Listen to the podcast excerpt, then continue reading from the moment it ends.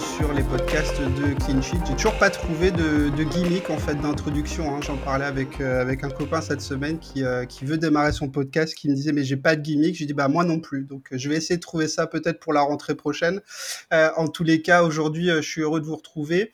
Euh, on va euh, continuer dans le football de sélection et on va s'intéresser aujourd'hui à un tout petit pays, peut-être euh, l'un des plus petits au monde. Je crois que c'est le 175e pays en termes de, population dans le monde. Hein, sur 220 pays, vous allez voir que ça marque. J'ai avec moi aujourd'hui deux invités, donc on va parler de, l'Islande. Hein. on va partir en Scandinavie. J'ai avec moi deux invités spécialistes de, de ces contrées froides du Nord, qui sont Rémi alias Spoutniksen sur Twitter. Salut Rémi, comment tu vas?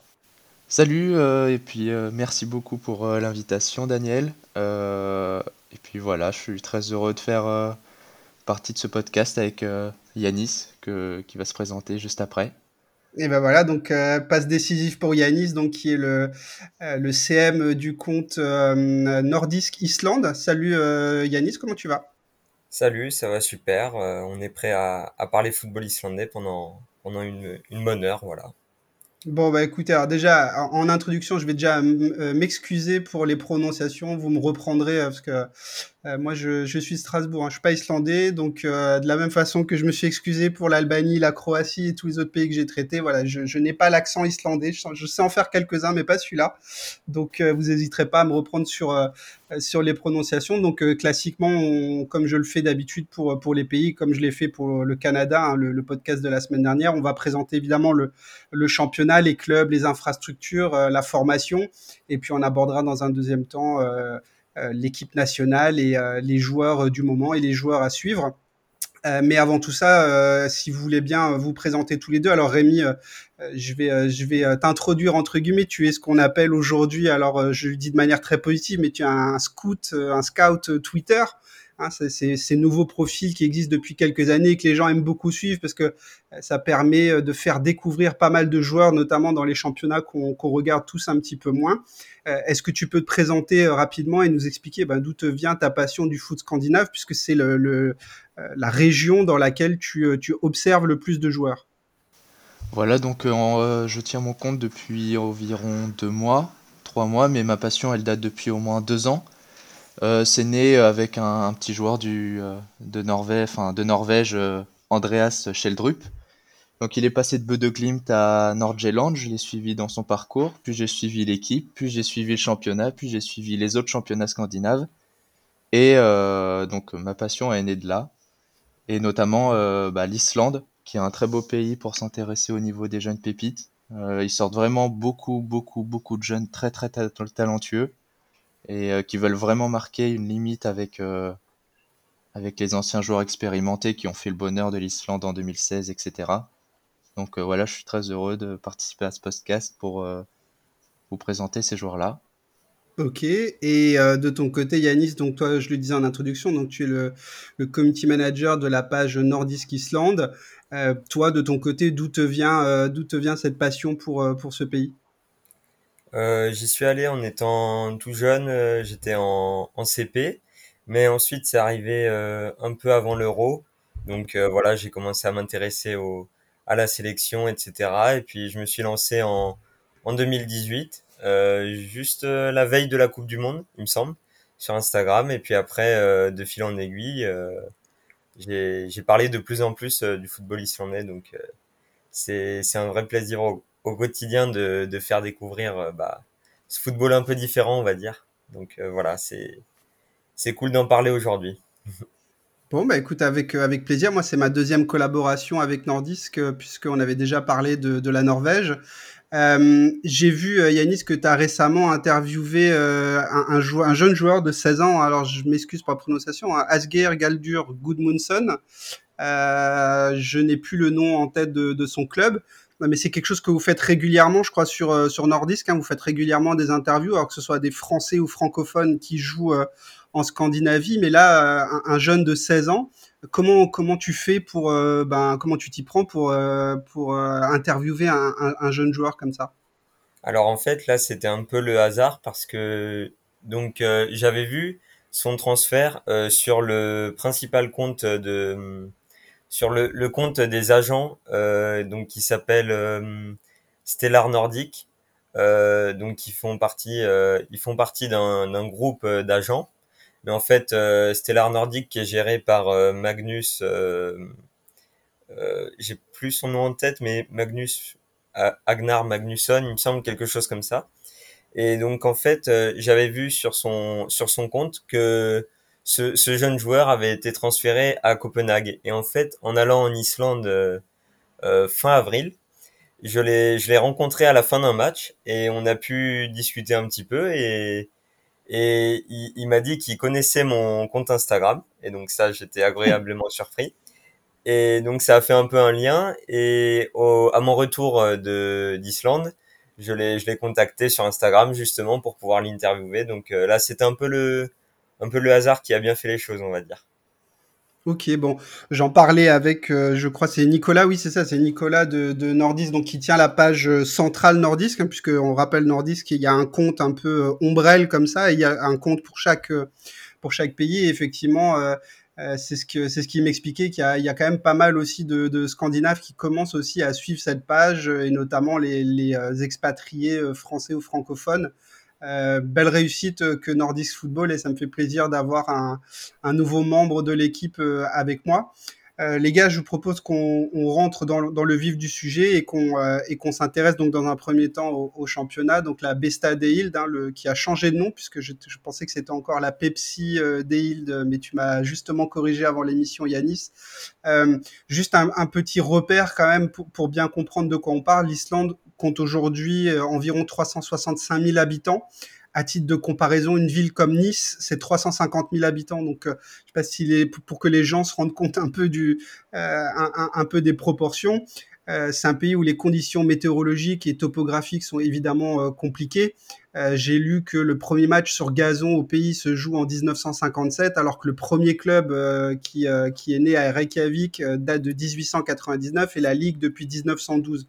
Donc des conditions relativement compliquées qui pendant longtemps ont entravé jusqu'à l'arrivée de technologies un peu plus euh, permettant en tout cas de jouer en intérieur ou sur d'autres euh, surfaces. Euh, le championnat compte 12 clubs qui ont un statut semi-professionnel qui s'affrontent en match aller-retour sur la période du printemps et de l'été uniquement. Euh, trois clubs de Reykjavik, euh, donc qui est la capitale hein, pour les euh, pour les moins forts en géo. il y a trois clubs sur cinq. Parmi les cinq plus grands clubs, il y en a trois qui viennent de, de Reykjavik. À quoi ça ressemble un club de football semi-professionnel en Islande? Quelles sont les infrastructures? Quel, est le potentiellement aussi le statut des joueurs? Alors, pas vous demander leur rémunération, mais ça ressemble à quoi un, club semi-professionnel qui joue en première division en, en Islande? Alors euh, c'est un peu un peu compliqué euh, pour euh, pour certains joueurs de de vraiment mettre leur passion au centre de leur vie, on va dire, puisque il y en a pas mal qui doivent jongler avec un métier à côté ou avec leurs études s'ils sont plus jeunes. Mais donc les, les meilleurs les meilleurs joueurs peuvent en vivre mais euh, voilà, ils sont pas ils sont pas non plus très nombreux.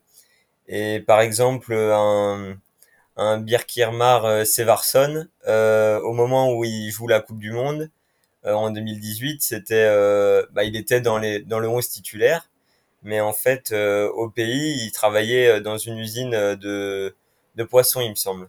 Donc c'est c'est assez, on va dire, ça, ça tranche avec avec euh, la vision qu'on peut avoir euh, du, du footballeur euh, plein aux as, etc., qui peut vivre de sa passion. Mais et j'en parlais justement avec Sif Atladotir, qui est une joueuse de la sélection nationale et donc une, femme et qui est qui travaille au sein de la fédération islandaise de football. Et donc elle parlait que elle disait que elle souhaitait améliorer justement ses ces conditions pour les joueurs qui puissent euh, de telle sorte que les joueurs euh, aussi bien euh, masculins que féminins puissent donner leur priorité au football voilà. Oui parce que C'est vrai que là, le, le, le, footballeur islandais que tu décris ressemble plus à, alors pour donner un, élément de comparaison, mais ressemble plus à un profil de joueur qu'on peut rencontrer en Coupe de France, tu vois, euh, quand tu quand tu as un petit poussé comme ça qui monte ou euh, et ben euh, le gars il a un boulot dans sa vie, il fait quelque chose pendant 35 ou 39 heures par semaine et puis bah, le week-end il joue au foot. là, il faut s'imaginer que ce, type de profil-là, c'est un joueur de première division en, Islande, donc ça permet quand même de remettre pas mal de choses en perspective. En termes d'infrastructure, est-ce que tu sais un peu à quoi ressemble aujourd'hui, je sais pas, un centre d'entraînement, peut-être nous dire voilà quelle, est la capacité d'un stade moyen euh, euh, en, Islande? Alors euh, en termes d'infrastructure, c'est quand même vraiment pas mal parce que donc il y a en fait chaque club est un peu omnisport et donc tu peux retrouver dans un même club du football, du basket, du handball, etc. Et, tout est concentré au même endroit. Et donc, euh, pour ce qui est des infrastructures, ils sont vraiment bien lotis. Euh, pratiquement chaque club a aussi euh, un, un, stade de football en intérieur. Donc voilà, c'est vraiment le, le football est vraiment mis, on va dire, enfin c'est le sport, c'est vraiment une priorité en Islande. Donc euh, ça ça permet vraiment un bon développement euh, pour euh, pour les jeunes par exemple et pour ensuite les adultes. Mais mais en parallèle donc ils, peuvent pas vivre de leur passion forcément. Donc c'est ils ont de belles infrastructures avec des, des terrains d'entraînement etc mais en, mais ils ont pas le quotidien de sportifs de haut niveau voilà je dirais pour rajouter, en fait, euh, l'Islande, donc c'est un petit pays, donc on en fait vite, vite le tour, et les jeunes, ils sont souvent un peu euh, enfermés dans cette île-là. Et euh, l'idée, c'est ainsi par ces sports-là de leur faire découvrir qu'on peut s'amuser en Islande. Et donc c'est la politique principale des politiques islandaises pour développer voilà ces jeunes-là, pour qu'ils aient quelque chose à notamment faire et euh, notamment à Breidablik donc c'est le donc je sais pas si je le prononce bien parce que Yanis voilà c'est c'est le pro mais euh, voilà c'est le principal club en Islande qui axe sa sa politique sur les jeunes. Et on voit que notamment les jeunes après l'école ils vont souvent sur les terrains euh, donc ils ont plein de terrains vraiment Breidablik c'est vraiment le voilà le, le, club phare. Et donc ils vont sur ces terrains là et puis ils jouent au football en rentrant de l'école etc et puis euh, puis ils ont un petit contrat à l'arrivée si vraiment ils sont très bons. Et donc voilà. Mais c'est intéressant ce que vous dites parce que de l'extérieur, en ayant lu un petit peu euh, quand même sur le sujet, j'ai l'impression qu'il y a un rapport très fort entre le, sport et les Islandais. Euh, alors que ça soit sur le football, mais aussi sur le handball, hein, où euh, les Islandais sont aussi parmi les parmi les meilleurs. Que ce soit chez les hommes ou chez les femmes d'ailleurs, hein, il y, a, y, a, un gros soutien sur sur les équipes féminines aussi. Euh, Est-ce que c'est aussi pour l'Islande? Alors tu nous expliquais Rémi que effectivement c'est aussi un moyen entre guillemets d'occuper positivement la jeunesse, mais est-ce que c'est aussi pour le pays un, moyen d'exister aux yeux du monde? Puisque l'Islande euh, euh, je pense euh, à part à part ce fameux euh, yaourt là dont j'ai oublié le nom et potentiellement deux trois deux trois bêtises totalement clichés vikings etc. c'est un pays qui n'existe pas spécialement aux yeux du monde. Est-ce que le sport permet permet ça? Oui, complètement, parce que euh, en fait, tu, tu vas avoir euh, tu vas avoir une scène qui va te permettre de te faire connaître euh, auprès des, des autres pays, des autres des autres populations. donc, grâce au football, voilà, en en 2016, tout le monde a découvert l'Islande avec le clapping et tout. Donc, ça permet ça permet vraiment de d'être mis en lumière par le biais du sport et donc euh, pas par exemple par les, les, éruptions volcaniques, quoi, on va dire. Ouais, totalement. Je, je sais pas, Rémi, je sais pas si tu voulais rajouter quelque chose sur, euh, sur le sujet.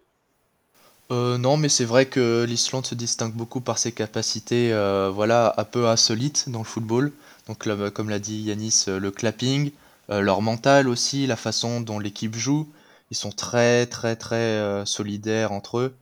Et c'est quelque chose qui a beaucoup marqué, notamment lors de l'Euro 2016. On est passé vraiment, les clubs étrangers se sont vraiment intéressés au football islandais, qui avant vraiment personne n'en parlait. On n'avait presque pas de joueurs islandais au gros niveau. On n'avait que Sigurdsson d'Everton, on avait fait Finn Bogason qui est maintenant à, à Augsbourg, je crois, si je me souviens bien. Ouais. Et voilà, donc les recruteurs étrangers se sont vraiment mis au football islandais. Ça s'est vu dernièrement notamment, mais on va en parler un peu plus tard. Ouais, ouais bah, très, belle, très belle passe décisive encore une fois, Rémi. Comment justement comment s'est opéré la montée en compétences au cours là des euh, des 15-20 dernières années? Puisque il y a, le ce succès on, peut l'appeler comme ça euh, à, l'euro à l'euro 2016 hein, donc euh, où les Islandais arrivent jusqu'en quart mais tout ça se prépare. Ce n'est ni un hasard ni ni le résultat de deux ans de travail. Je pense qu'il y a au moins 10-15 ans de, travail et une bonne génération derrière. Comment en fait s'est opérée cette montée en, en compétences, puisque tu le rappelais très justement Rémi, avant on voyait quasiment aucun joueur islandais dans les championnats majeurs. Euh, justement, voilà, euh, c'est la, la, fédération et, et même la, la il y a, y a, eu un, un, véritable, une véritable envie politique, voilà, de, de donner le, le goût de l'effort aux jeunes, on va dire, et euh, parce qu'il y avait des problèmes, par exemple, d'alcoolisme chez les jeunes, et donc le gouvernement a vraiment voulu que les, les jeunes fassent du sport pour euh, pour euh, endiguer cette, euh, ce fléau là qui qui augmentait.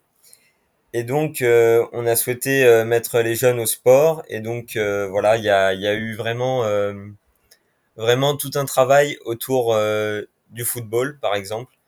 Et donc ça ça s'est structuré autour des académies etc il y a eu euh, les, justement les agents qui sont euh, qui sont allés repérer les, jeunes de plus en plus tôt.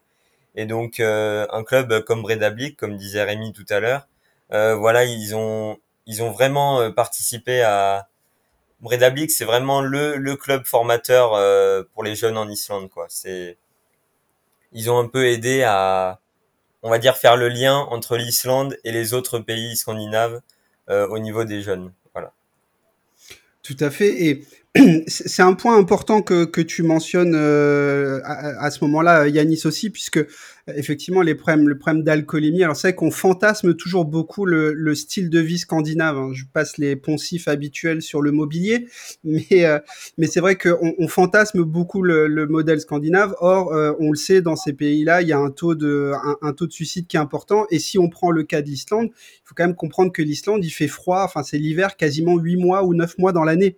Euh, c'est une île. Euh, c'est compliqué d'y vivre et euh, il fait nuit à, à 16 heures quasiment tout le temps. Donc c'est vrai que euh, c'est important d'occuper et de donner des perspectives aussi aux jeunes euh, pour ne pas sombrer là-dedans. Donc il faut, faut toujours faire face, euh, enfin il faut toujours faire attention, je dirais, aux, aux deux faces d'une même chose. C'est pas parce que ça a l'air beau que ça l'est forcément, et il y a forcément des, des contreparties à, à, à, tout ça. On, on, arrête la psychologie de comptoir. Je reviens sur ce que tu disais sur le club de, de Bredablic. Justement, c'était ma question. Est-ce qu'il y a aujourd'hui, pour driver, j'allais dire, le, la formation dans le pays, est-ce qu'il y a une, philosophie particulière de formation? Est-ce qu'il y a une espèce de Clairefontaine euh, islandais? Et à côté de ça, comment s'organise la détection? Parce que dans un pays aussi petit, aucun talent ne peut échapper, euh, j'allais dire, au football, quoi.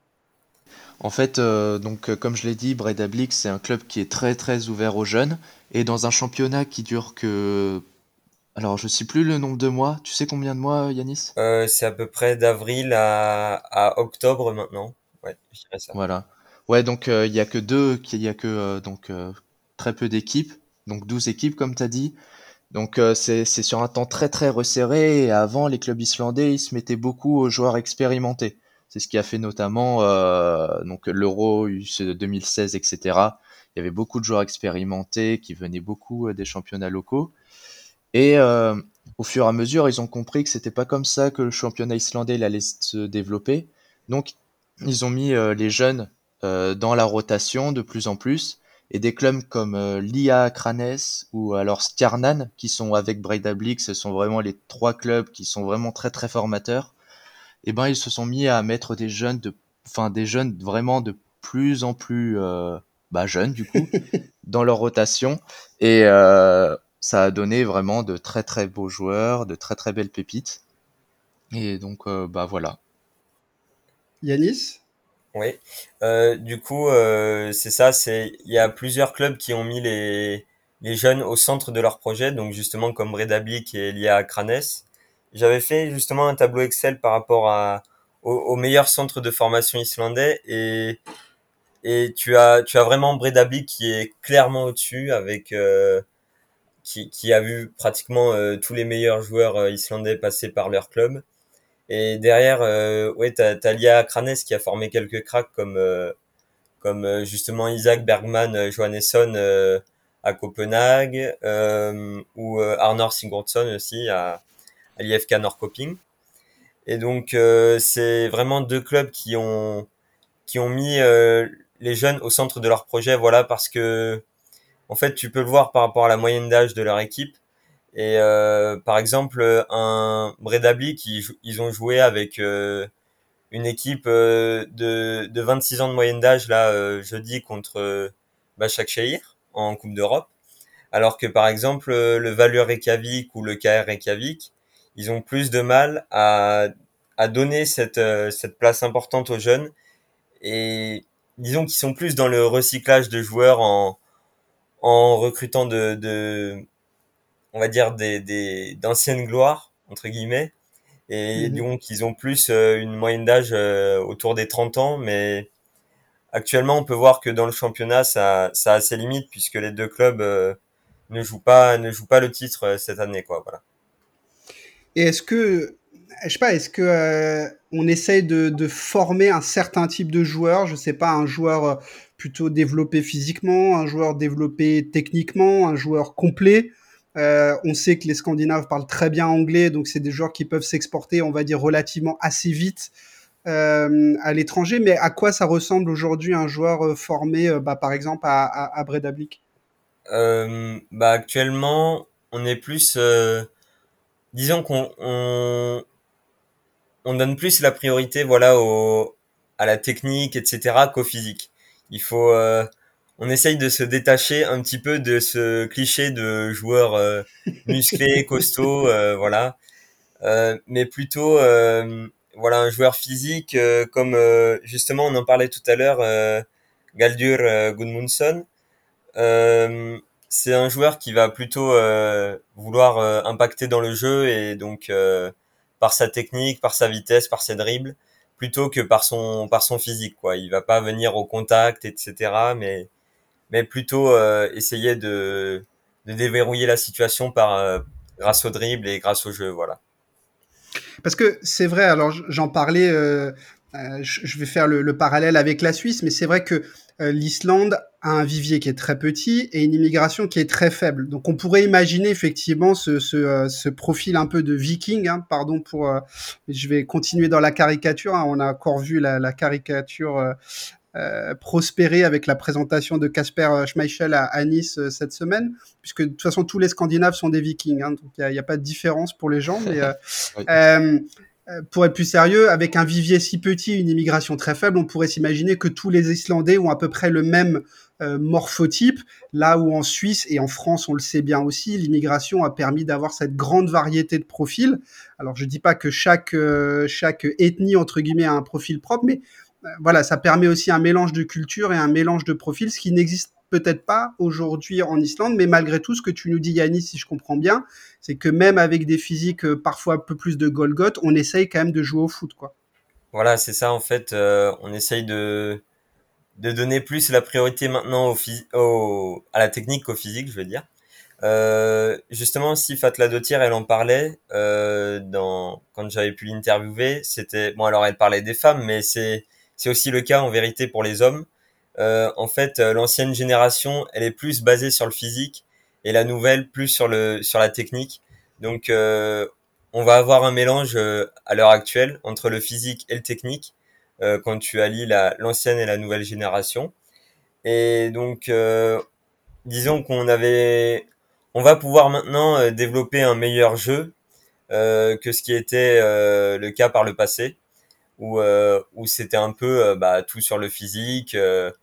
Euh, on défend à 10 derrière et puis après mhm. on contre-attaque. Voilà, ça, ça va, ça devrait un peu changer dans les années à venir. Et, et donc voilà. Bon, ça, de toute façon, sur l'aspect tactique, on en reparlera un peu plus tard au moment d'évoquer la sélection. Euh, pour continuer effectivement sur, sur entre guillemets la formation, ce qu'on peut observer, c'est que les meilleurs talents filent généralement assez rapidement dans les trois championnats scandinaves majeurs, hein, que ce soit la Suède, la Norvège ou le Danemark. Il y en a aussi qui partent en Italie, notamment à Bologne. Hein, on, on, voit, quelques joueurs islandais là-bas. Est-ce qu'il existe des partenariats entre des clubs, que ce soit en Scandinavie ou ailleurs, avec les clubs islandais, par exemple euh, Bredavik, Brekavik, pardon, j'ai oublié, euh, euh, la prononciation. Est-ce qu'il existe des partenariats? Récemment, le KR Reykjavik a mis en place un partenariat avec Aberdeen en Écosse. donc en fait, pour échanger leur leur technique de travail, etc. Donc c'est le c'est le seul exemple que j'ai entendu récemment, mais mais dans le même temps, je sais plus s'il y a un partenariat euh, avec l'IFK Norrköping par exemple. Mais euh, l'IFK Norrköping s'intéresse énormément aux joueurs islandais et actuellement ils en ont trois. Et euh, quatre si on inclut euh, le cousin de d'Isaac Bergman Johannesson qui est un également un jeune crack. Et, euh, et j'ai entendu récemment également un, un intérêt pour euh, Arnor euh, Ingvi Traustason qui joue actuellement en MLS donc euh, on pourrait euh, peut-être se retrouver avec euh, cinq joueurs islandais au sein de l'IFK Norrköping. Donc après, je, je sais, je, je ne pourrais pas te dire s'il y a un partenariat ou pas entre l'IFK Norrköping et un club islandais, mais on constate vraiment un intérêt pour les joueurs islandais et comme ça peut être le cas également au FC Copenhague, voilà avec avec Ori Stein Oskarsson, Akon Arnar Haraldsson et Isaac Berman euh, Johannesson par exemple, et donc euh, Galdur euh, Gudmundsson pour conclure. Et par rapport aux clubs italiens, il y a vraiment l'agent principal donc des joueurs islandais dont, dont, je parlais tout à l'heure. C'est vraiment implanté en fait en Italie et il y a et actuellement il y a énormément de jeunes islandais qui sont en Italie. Donc il y a il y a Michael Egil Ellertsson par exemple à la Spezia qui a été formé euh, à la SPAL aussi en Italie. Et donc c'est l'exemple euh, le plus probant, je dirais. Euh. Après, il y a d'autres, il y a d'autres Islandais, mais qui voilà vont émerger par la suite, je dirais. Mais ça ne m'étonne pas, en fait, d'après le profil que tu me décris, ça m'étonne pas du tout que l'Italie aime ce genre de joueur, parce que bon, l'Italie, il faut avoir un physique assez important. Hein. Le, championnat italien est un championnat qui consomme beaucoup d'énergie. C'est vrai qu'on parle beaucoup de la première ligue, mais regardez des matchs du championnat italien, il faut être, il faut être affûté pour y aller.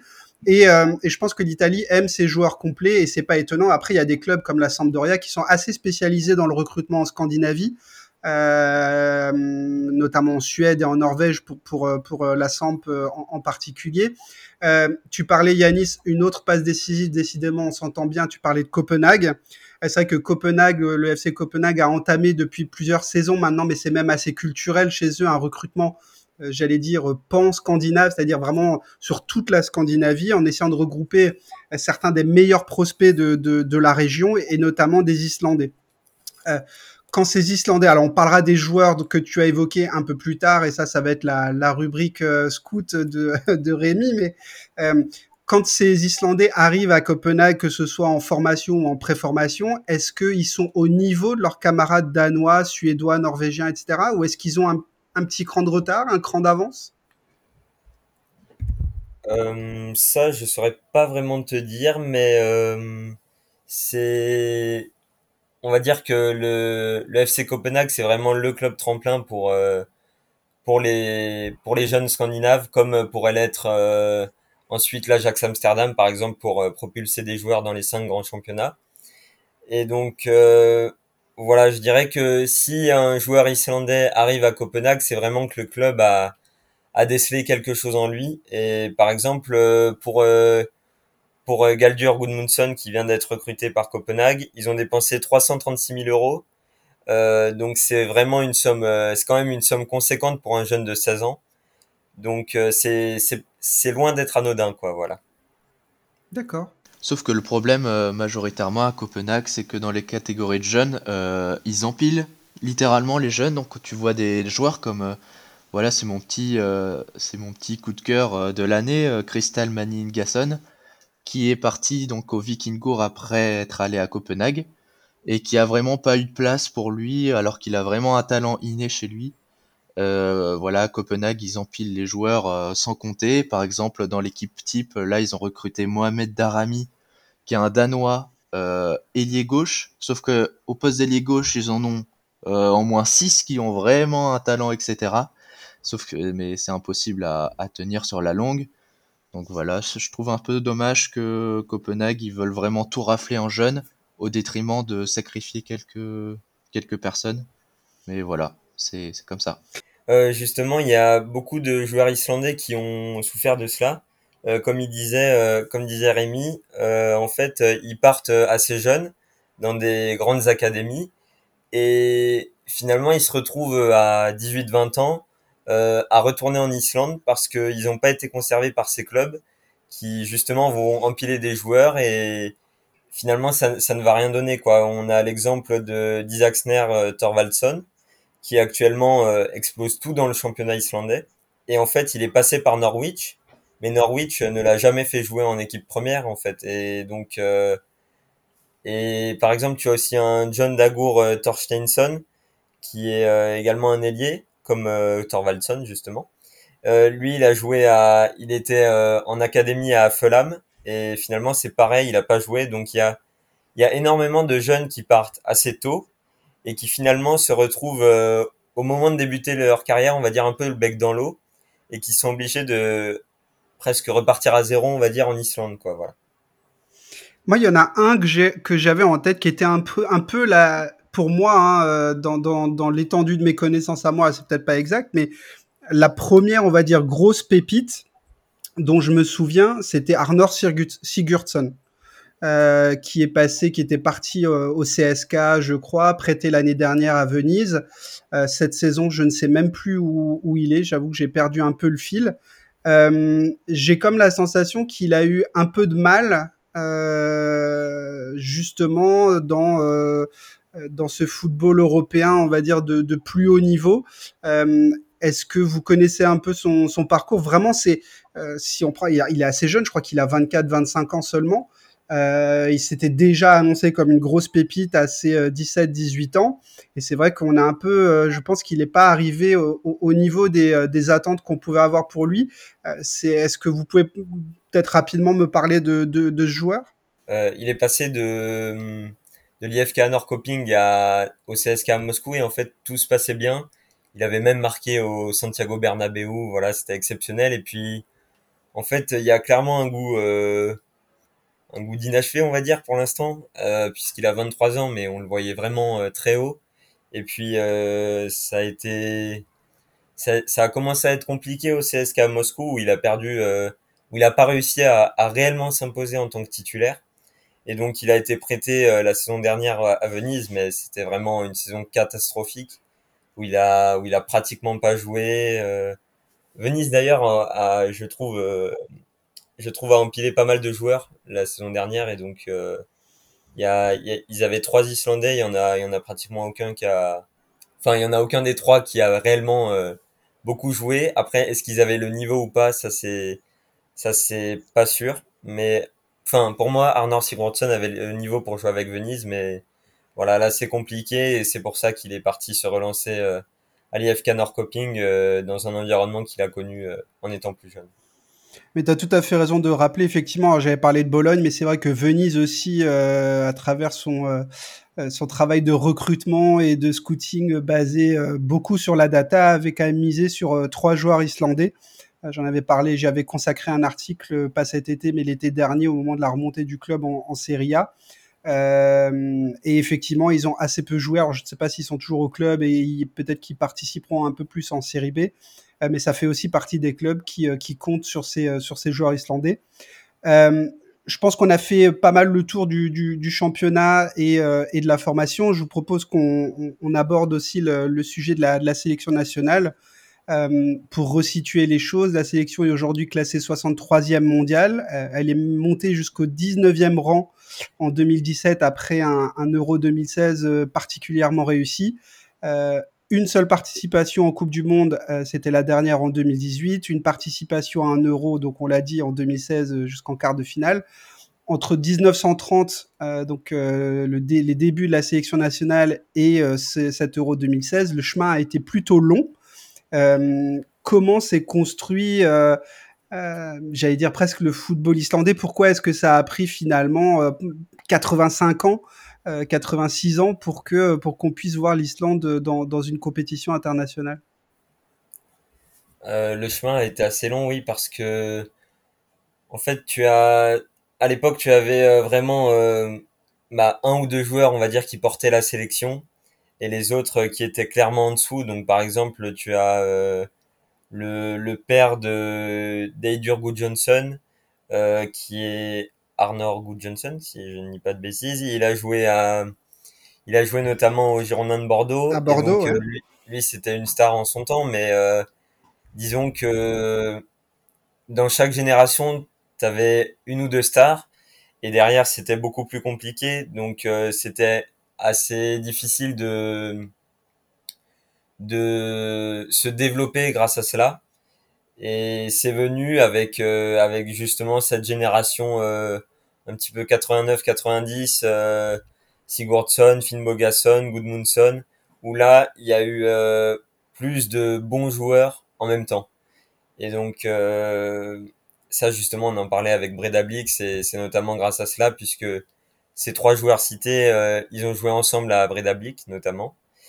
Et donc euh, c'est disons que ça s'est fait aussi avec la, la montée en puissance des, des, des clubs islandais où euh, où vraiment on a donné la, la place aux jeunes etc donc euh, ça a été ça a été un, un long parcours mais euh, je dirais que ça a été nécessaire pour en arriver là oui, et on a l'impression qu'aujourd'hui, avec tous les éléments que vous nous avez donnés euh, tout à l'heure, on a l'impression que c'est un parcours qui, en fait, c'est un début. C'est pas un épiphénomène. Euh, C'était pas un succès d'une fois, mais on a l'impression que, euh, voilà, le, travail en fait commence à porter ses fruits. 2016 et 2018 étaient les premières pierres, et qu'on va voir, on va voir des, choses dans la durée. Euh, pour parler justement euh, des, euh, des, des, sélectionneurs. Donc les, les, succès récents sont arrivés en 2016 sous la houlette de, du Suédois Lars Lagerbeck et ensuite de son adjoint Eimir Algrimson. Qu'est-ce qu'ils ont apporté, et en particulier Lagerbeck, qu'est-ce qu'ils ont apporté et changé au, au, sein de la sélection? Est-ce que c'est tactique, mental Voilà, quel, quel, a été leur impact? Euh, Lars Lagerbeck, justement, il a réussi à, à insuffler quelque chose à cette sélection. Et donc avec Algrimson, euh, ils ont fait une superbe doublette puisque Algrimson, en étant islandais, je, je pense qu'il a pu euh, un peu mieux faire comprendre ce que voulait euh, Lagerback. Et donc euh, ils ont réussi à vraiment vraiment souder leur groupe. Voilà, qui ils se sont basés sur les mêmes joueurs que ce soit en 2016 ou en 2018 et en fait, ils ont réussi à, je dirais que ils ont, ils ont vraiment euh, basé leur succès sur une seule génération. Et donc, en fait, ce qui a, ce qui a fait le succès de 2016 et 2018, c'est peut-être euh, ce qui a fait euh, le, le coup de mou qu'on a eu ensuite, où on voit que en, depuis 2018, c'est très compliqué parce qu'en fait, il y a eu, on a joué sans cesse avec les mêmes joueurs et donc on a sacrifié presque la, la, les générations d'après où en fait euh, tu regardes que de 94 à 96 peut-être euh, cette génération là il y en a il y en a très peu qui ont été sélectionnés. Et donc euh, en fait ils ont vraiment réussi avec une génération. Et c'est ce qui a été le moteur euh, donc pour euh, pour maintenant et je dirais que voilà, c'est cette première génération euh, à succès a inspiré les, les jeunes qui aujourd'hui euh, ont envie de jouer au football, voilà. Et puis euh, ça va, ça va continuer à fonctionner dans les prochaines années, même si actuellement c'est un peu difficile, voilà ça leur a montré qu'en fait, il y avait un avenir pour, euh, pour le football islandais au plus haut niveau. Un quart de finale, quand même, pour, euh, pour cette sélection-là, c'est quand même incroyable. Enfin, c'était incroyable et ils ont surpris tout le monde. Alors, on s'est un peu trop attardé sur l'aspect euh, marketing, j'allais dire, le clapping, etc. Tout ça, c'est bien, mais, mais c'est vrai que alors sur un football qui était peut-être pas le plus flamboyant, mais en tout cas un football courageux. c'est vrai que je pense que cette génération-là a créé des émules et c'est un peu ce qu'on est en train de un peu ce qu'on est en train de voir aujourd'hui. Euh, depuis 2020, c'est euh, Arnar Vidarsson qui est, euh, qui est désormais le, le, sélectionneur. C'est un ancien milieu de terrain défensif qui a notamment beaucoup joué en Belgique du côté de Lokeren et de Bruges. il y a d'ailleurs entamé sa reconversion en tant que, en tant qu'entraîneur. Qu'est-ce que, est-ce que Vidarsson aujourd'hui finalement compte maintenant et intègre cette nouvelle génération Comment est-ce qu'il le fait Et est-ce que au niveau tactique aujourd'hui, on est passé d'un football assez défensif et assez rude physiquement à quelque chose peut-être de plus euh, euh, ambitieux dans le jeu? Euh, Personnellement, j'ai vraiment du mal avec Arnar Vidarsson parce que il a vraiment voulu repartir de zéro. où tu vois qu'en un an, lorsque tu compares, il me semble, le 11 de novembre 2020 à celui de novembre 2021, on a une moyenne d'âge qui a baissé de 5 ans. Et donc ça, c'est incroyable, quoi. Sauf que, du coup, euh, c'est, disons qu'il prépare pour l'avenir, mais en sacrifiant les, les résultats actuels. En soi, c'est un petit peu dommage parce que, donc lui aussi, il a vraiment pas pris en compte euh, cette euh, toute cette génération, voilà, entre 93 et 96 par exemple. Du coup, il a, il est directement passé aux, jeunes 98, 99, 2000, etc. Et donc, euh, tu peux voir que parmi l'effectif de 2018, tu as très peu de rescapés en fait. Et, euh, donc, Birkir Bjarnason a récupéré le brassard de capitaine, tout simplement parce que c'est c'est presque le seul qui qui est encore présent des succès de 2016 et 2018. C'est compliqué parce que en fait, c'était l'entraîneur des U21 et il a fait monter pas mal de U21 euh, avec Léa en même temps que lui. Mais pour l'instant, c'est pas un franc succès, voilà. Alors, moi, je, lis deux choses dans ce que tu dis. Donc, on rappelle quand même que l'Islande n'est pas qualifiée pour, euh, pour la, Coupe du Monde euh, qui va se dérouler cet hiver au, Qatar. Mais finalement, est-ce que l'Islande a bien, a bien d'autres choix que de constituer? Finalement, c'est ce qui leur a permis d'être euh, aussi glorieux en 2016, c'est que c'est ce que tu nous expliquais, il y avait une génération qui se connaissait, qui jouait ensemble. Est-ce qu'aujourd'hui l'Islande finalement euh, doit continuellement performer ou est-ce qu'il faut créer des générations compte tenu du petit vivier qu'il y a?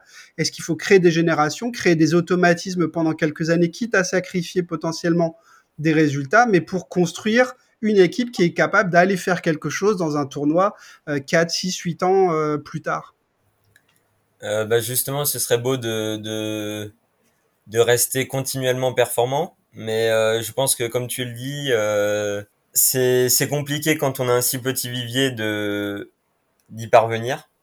Et donc justement, j'ai l'impression que le but c'est voilà de, de de créer une osmose avec une génération et de la porter le plus haut possible.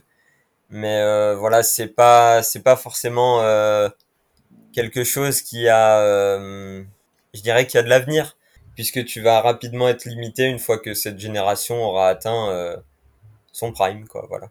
Oui, et puis si ça marche pas, bah, tu auras attendu 6 ou 8 ans pour rien. Donc je, je peux comprendre après. Euh, Aujourd'hui, les joueurs islandais partent de plus en plus à l'étranger. Je pense qu'on aura peut-être moins aussi de creux entre générations et peut-être plus de joueurs qui permettront de garder un niveau à peu près homogène. C'est peut-être ça qu'il faut se dire aujourd'hui. Alors c'est vrai que compte tenu des talents qu'on voit aujourd'hui, et, euh, Rémi va nous en, parler dans, dans un court instant, mais c'est vrai que compte tenu des talents importants qu'il y a, il y a peut-être aujourd'hui une forme d'attente euh, que l'Islande aujourd'hui n'est pas à laquelle l'Islande n'est peut-être pas aujourd'hui capable de répondre tout simplement. C'est vrai qu'on est très excité par certains joueurs, mais finalement, bah, il faut leur laisser le temps de, maturer, de grandir, euh, et de s'imposer en sélection. Et puis finalement, bah, peut-être que euh, sur la prochaine génération, il y aura un niveau peut-être plus homogène et, peut-être que l'Islande pourra justement se permettre de ne pas attendre de créer de génération, mais d'avoir un niveau qui, est un peu toujours le même et qui est sur une pente ascendante plus plus logique, quoi. Euh, justement, Rémi, est-ce que tu veux nous présenter, et c'est là où, où, euh, tu vas pouvoir vraiment nous éclairer, est-ce que tu veux nous présenter justement qui sont les têtes d'affiche de, cette, sélection? Alors c'est vrai qu'on a cité déjà plusieurs fois son nom, mais il y a Isaac Bergman Johansson, euh, Akan Arnar Haraldsson, les frères Gudjonsen, hein, donc les, fils d'Aidur, donc petit-fils d'Arnor. Euh, les deux, hein, Svein Aron et Andrik. Alors, je crois qu'il y en a un qui a été préformé au Barça, l'autre au Real, si je dis pas de bêtises. voilà, est-ce que tu peux nous, parler un peu de ces joueurs? Alors, notamment pour les plus grosses pépites, vraiment celles qui inspirent donc le futur islandais, il y a vraiment Akon Arnar Haraldsson, c'est vraiment le joueur qui peut faire passer un palier à l'Islande. Il est vraiment hyper impressionnant avec Copenhague. C'est un genre de comment je peux décrire ça? C'est même pas on peut même pas décrire son poste. Des fois il, c'est un 9 et dans les phases défensives, il se transforme en 6. C'est un peu le mix de ce qu'on a parlé donc euh, précédemment, ce mix entre physique et technique c'est un petit gabarit, mais qu'est-ce qui se donne sur le terrain? C'est un peu un Maxence Cacré euh, à la sauce islandaise, sauf qu'il a beaucoup plus de palettes, euh, de différentes palettes à son jeu. Donc c'est vraiment le joueur que je vous conseille de suivre, vous auditeurs, si vous voulez suivre euh, l'Islande et notamment Copenhague. Moi, à chaque fois que je regarde Copenhague, j'ai que Dieu pour lui. Après, au niveau des autres pépites, donc voilà, on a Isaac Berman Johansson, sauf que je trouve qu'il a vraiment une limite dans son jeu il a quelque chose que je pense qu'il va pas pouvoir se développer comme on pourrait le croire. Il a donc cette capacité, donc voilà, à éliminer. Il a vraiment un pied gauche de folie, mais euh, je sais pas. Je pense qu'il a un bel avenir devant lui. Il aura une carrière très correcte, mais ça deviendra pas le joueur que voilà rêvait à ses débuts. Euh, au niveau des autres euh, joueurs, donc j'ai noté aussi euh, Christian Linson de l'Ajax il a été recruté très tôt dans cette capacité, voilà, euh, dans ce club de Breda Blick, donc à 16 ans, par l'Ajax. Euh, cette dernière année, il était en deuxième division euh, néerlandaise avec donc l'Ajax U21. C'est un petit milieu de terrain qui floquait 10 dans le dos. Il est vraiment très très très très physique. Il a une vraie expérience notamment en Youth League et il a fait ses premières minutes en pro donc euh, pendant les matchs amicaux, je crois. Euh, c'est un vrai vrai leader technique et euh, vraiment ça augure que du bon pour notamment l'Ajax et pour le futur de la sélection islandaise. Et puis voilà la plus grosse pépite peut-être, la plus grosse pépite islandaise qui va vraiment révéler, voilà, qui va vraiment emmener cette pointe, enfin cette attaque c'est Oristein Oscarsson. Donc euh, Yanis en a déjà parlé un peu avant. Il a 17 ans, il est déjà surclassé en Islande du 21. Il est notamment donc euh, déjà dans les groupes pro avec Copenhague. C'est un joueur qui, lors de sa première année à Copenhague, il a mis avec les U17, il a mis euh, en 24 matchs, il a mis non, en 17 matchs, il a mis 29 buts. C'est absolument énorme. en U19 l'année d'après, il a mis 30 buts en 24 matchs. Euh, c'est vraiment une machine à but. Il, a, il fait 1m86 et il peut encore grandir. C'est un joueur à la Haaland. Euh, voilà, c'est ce que tu me disais en off. Hein. Tu me disais que c'était le Haaland islandais, lui. Voilà, c'est ça. Mais il y a beaucoup de. Depuis le départ d'Erling Haaland de, de, Norvège, il y a beaucoup cette capacité, cette volonté de la part des centres de formation nordiques et notamment islandais de développer un joueur dans cet esprit-là. Donc on a Oristein Oskarsson et dans les autres euh, pays euh, scandinaves, on a notamment euh, Ementa qui est aussi très très grand, qui joue à Alborg, etc. Donc voilà, c'est vraiment l'archétype que tout le monde cherche. Vraiment, si si on a un joueur qui fait plus d'un mètre 85, qui a des bonnes qualités techniques, on le fout en attaque et puis on voit ce que ça donne. Et puis il partira peut-être pour 10 millions dans un club du, du, Big Five. donc ça, c'est les cinq plus grosses pépites. Euh, on a aussi euh, donc euh, plus plus jeunes, mais aussi plus talentueuses, je pense, qui sont plus régulières, mais qui ont un talent un peu moindre quand même. C'est Oli Valur Omarsson, latéral droit, qui était à Stjarnan, qui est passé à Sirius en première division suédoise. C'est un piston qui évolue principalement dans une défense à 5, qui fait les allers-retours incessants. Il a vraiment un gros gros volume de jeu donc on va pas trop euh, s'écarter sur lui. Mais on a aussi euh, toujours Astiernan qui est vraiment, comme je l'avais dit tout à l'heure, un club qui mise beaucoup sur les jeunes et qui allie expérience et jeunesse dans son équipe. Il y a aussi Isaac euh, Sigurgeirsson. Donc là, c'est un très très très grand joueur. Il fait 1m87, un truc comme ça. C'est un ailier qui est vraiment très très fin balle au pied, il lance parfaitement ses, ses coéquipiers, il est toujours face au jeu, etc. Euh, au niveau des autres, on a notamment donc les plus jeunes qui sont partis, notamment euh, dans les clubs étrangers. On a Cole Campbell. Alors c'est un nom un peu bizarre d'ailleurs. Quand je l'ai découvert, euh, ça m'a fait tout drôle. C'est un Islandais qui a des origines euh, américaines. Alors là, on va m'expliquer comment c'est possible. Il a été recruté par Dortmund. Donc déjà, c'est c'est un truc de fou. Le mec, il joue. Alors je sais plus où il jouait. Il jouait euh, bah, je, je vais pas le retrouver, je vais pas aller chercher. Mais voilà, moi je l'ai découvert avec l'Islande U16. C'est vraiment un joueur très très très technique qui a un pied euh, un pied droit d'enfer. Euh, il est vraiment là partout. Et c'est notamment euh, beaucoup de joueurs offensifs qui sont privilégiés par les, les recruteurs. Mais c'est ce que j'allais dire, parce que dans les profils que tu nous as donnés, il y a quand même beaucoup de profils offensifs. Euh, et, comme, et comme Yanis le, le rappelait tout à l'heure, c'est que l'équipe actuelle c'est quand même considérablement rajeuni. Là, je, je reprenais la, la, feuille de match contre, contre Israël, donc le dernier match euh, de la sélection en juin dernier. Euh, Yanis rappelait qu'il y avait 5 ans, euh, l'année dernière, il y avait une baisse de 5 ans de moyenne d'âge. Là, sur l'effectif qui a affronté Israël, il y a très peu de joueurs qui comptaient plus de 20 sélections euh, avec l'Islande. Est-ce que finalement toute cette abondance entre guillemets de profils offensifs permet aussi à la sélection de euh, de changer sa façon de jouer? On se souvient d'une sélection plus compacte, plus rugueuse, plus défensive. Est-ce que finalement aujourd'hui l'Islande en 2022 joue ou va jouer un football euh, plus offensif? Alors oui, c'est le but, notamment parce que voilà, on a vraiment beaucoup, beaucoup, beaucoup de profils offensifs. À défaut d'avoir vraiment des profils défensifs qui se démarquent du lot, c'est peut-être le problème majeur. Euh, moi, je connais pas trop de défenseurs islandais qui ont en dessous de 19 ans qui sont vraiment incroyables. On a beaucoup de latéraux. On a aussi Alphonse Samstedt qui est notamment qui était notamment pisté par l'OL où j'avais fait un petit un petit euh, travail en compagnie de Yanis déjà.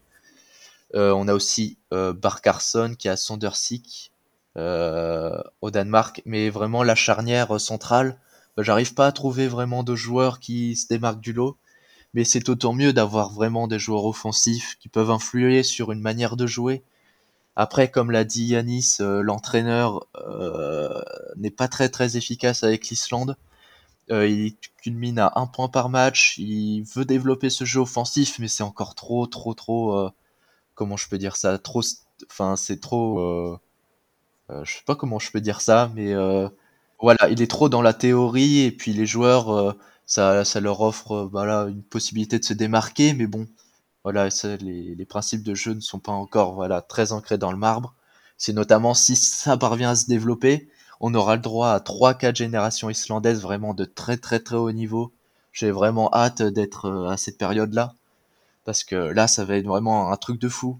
Euh, les pépites islandaises sont vraiment euh, toutes plus fortes les unes que les autres, euh, voilà une attaque euh, Oristein, Oscarson, Galdur Gudmundsson dans le futur, s'ils parviennent à, à développer leur, euh, leur sens du jeu, leur développer leur potentiel, ça sera vraiment euh, un duo infernal. Non, franchement, j'ai très très hâte. C'est vraiment un, super pays à, à, à analyser. Et euh, voilà. Et... Le futur euh, est, est tout bon.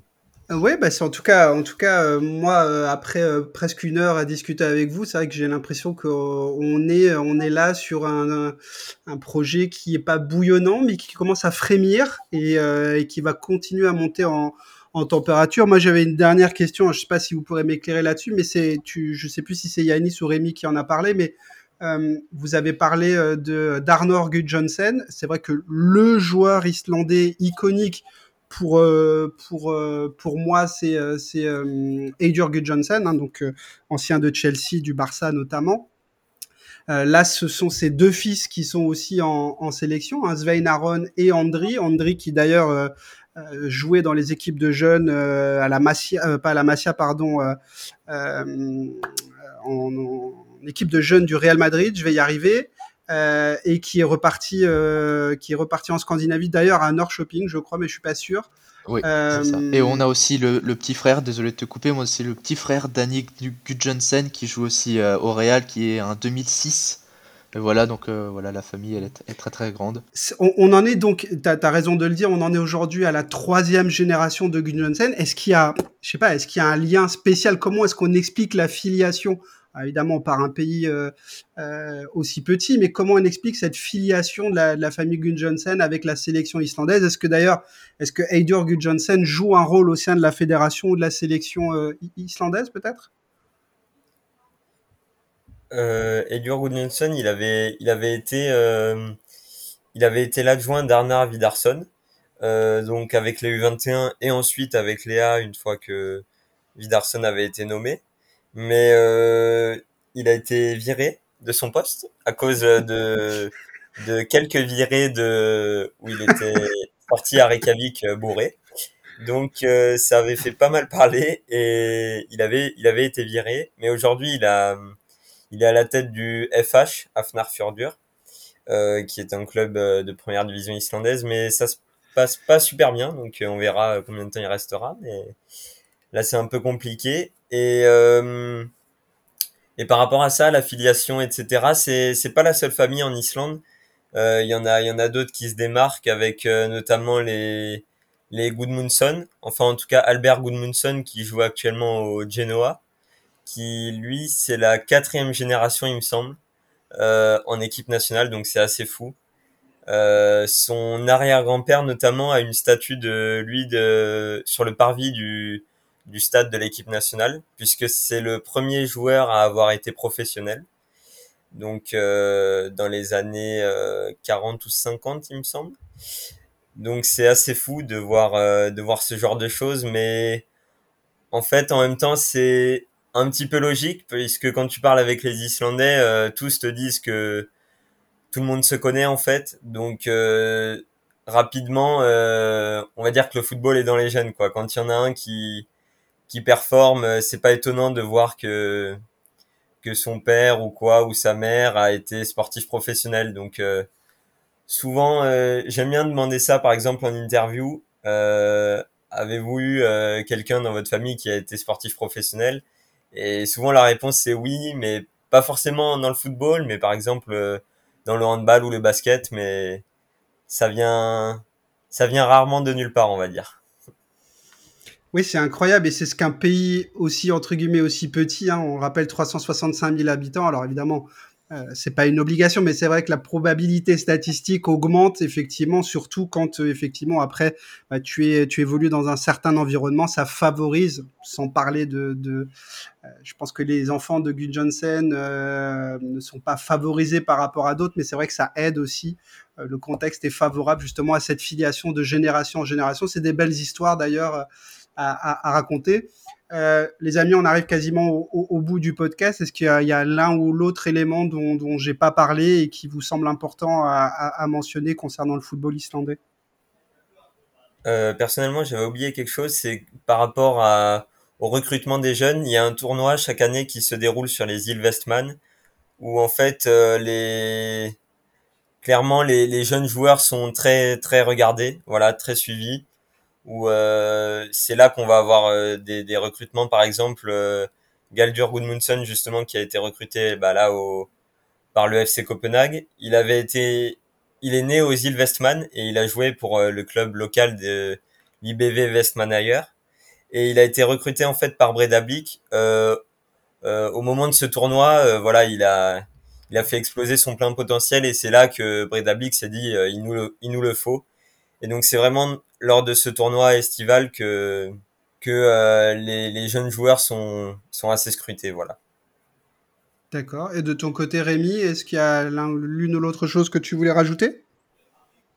Ah bah moi, je vous conseille très fortement de suivre les clubs islandais qui sont encore en, en Coupe d'Europe, notamment euh, le Vikingur qui va faire son match retour contre le Lech Poznan euh, en Pologne. Ils, avaient, ils ont gagné 1-0 à l'aller et alors, euh, fait extraordinaire, euh, l'Islande, elle compte 300 euh, 000 et quelques habitants, comme on a dit tout au départ. Et la ville elle-même de Lech, en Pologne, fait 600 000 habitants, donc presque deux fois l'Islande. Et le Vikingur a réussi à gagner 1-0 contre eux. Donc voilà, c'était rigolo d'avoir cette stat-là. On a aussi Breidablik qui a rencontré l'Istanbul Basaksehir, qui s'est très très très bien battu. Mais qui n'étaient pas efficaces dans le dernier geste et les Turcs ont gagné 3-1 chez eux. Ça va leur faire une petite expérience d'ailleurs d'aller en Turquie là-bas, euh, aller dans, un, dans le stade euh, de l'Istanbul Basaksehir avec la l'ambiance etc. Ils vont être tout perdus, ça va être euh, pour eux ça va être une expérience de fou. On a aussi eu, mais eux ils sont déjà éliminés, le KR Reykjavik je crois, euh, qui a gagné contre le Pogon Sesnin, mais qui voilà avait perdu à l'aller. Euh, les clubs islandais ils commencent vraiment à être bons en Coupe d'Europe. Ils sont en train d'augmenter euh, le coefficient et c'est très de très très très bon augure, euh, notamment avec le Vikingur et Breiðablik qui s'affirment comme les deux clubs islandais les plus compétitifs. Ok, bah écoutez les amis, avant de conclure, moi je, c'est une question que je pose à chaque fois. Quels sont vos, vos projets euh, bah, pour la suite, pour la rentrée, pour euh, le reste de l'année euh, Voilà, qu'est-ce que qu'est-ce qu'on doit attendre de votre côté? Alors moi, donc fin août, je vais sortir un gros gros dossier sur les jeunes scandinaves qui va sortir. Alors j'ai des vues avec Nordis Football pour rejoindre leur équipe et pourquoi pas le poster sur le site. On va voir, donc euh, c'est encore euh, au stade de, projet, même si j'ai déjà presque pas mal rédigé les choses. Et après, dans le futur, bah, c'est toujours vous faire découvrir le football scandinave sur mon compte, euh, vous faire apprendre que ce n'est pas qu'un championnat de seconde zone, il y a vraiment toute une belle génération qui, sort de ces championnats-là et qui peuvent alimenter les gros championnats européens. Donc voilà. Et puis voilà, donc euh, j'espère que mon compte va continuer à vous plaire et dans le temps, j'espère euh, pouvoir euh, continuer à vous pondre des, beaux travaux, etc. Voilà. Ok, ton côté Yanis? Personnellement, je vais, je vais sortir la partie 2 de, de l'interview de Sifat Ladotir, qui était vraiment hyper intéressante. Donc là, j'ai pas encore commencé, mais d'ici euh, d'ici le mois de septembre peut-être euh, ce sera ce sera fait voilà ce sera c'est une interview qui vraiment m'a m'a plu puisque euh, c'était une joueuse expérimentée et voilà elle nous elle nous a raconté pas mal de choses et elle aussi d'ailleurs toute sa famille est, est dans le football donc voilà ce sera intéressant à suivre et puis et puis voilà on va continuer de parler de football islandais sur Nordisk Island sur Twitter et puis voilà N'hésitez pas à suivre euh, et Alphonse. Hein. Et Alphonse. tu, fais la, tu fais la partie sur Alphonse aussi, non? Tu sors une partie sur Alphonse Oui. le suivi de carrière. c'est vrai, voilà, il y aura le, le, quatrième épisode de suivi de carrière aussi que je, je tournerai avec, euh, avec Alphonse Samsted. Euh, donc début septembre, on s'est mis d'accord à la fin du mercato. Une fois que donc son choix sera fait. Voilà, entre vienne à Lyon. de Glimt tout partir.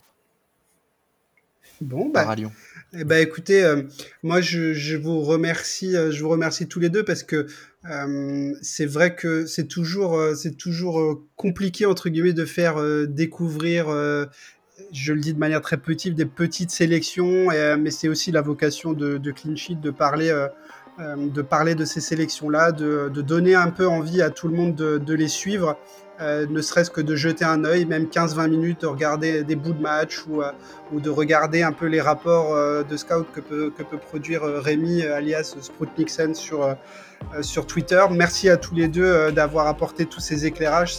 Moi, j'ai passé une bonne heure à apprendre pas mal, pas mal de choses et, je pense que de plus en plus de gens pardon, vont, vont suivre le football islandais ou au moins ces petites pépites que tu nous as données, Rémi. Euh, à tout le monde, je vous dis à très bientôt, à la semaine prochaine pour un prochain podcast et salut à tous. Salut. Salut.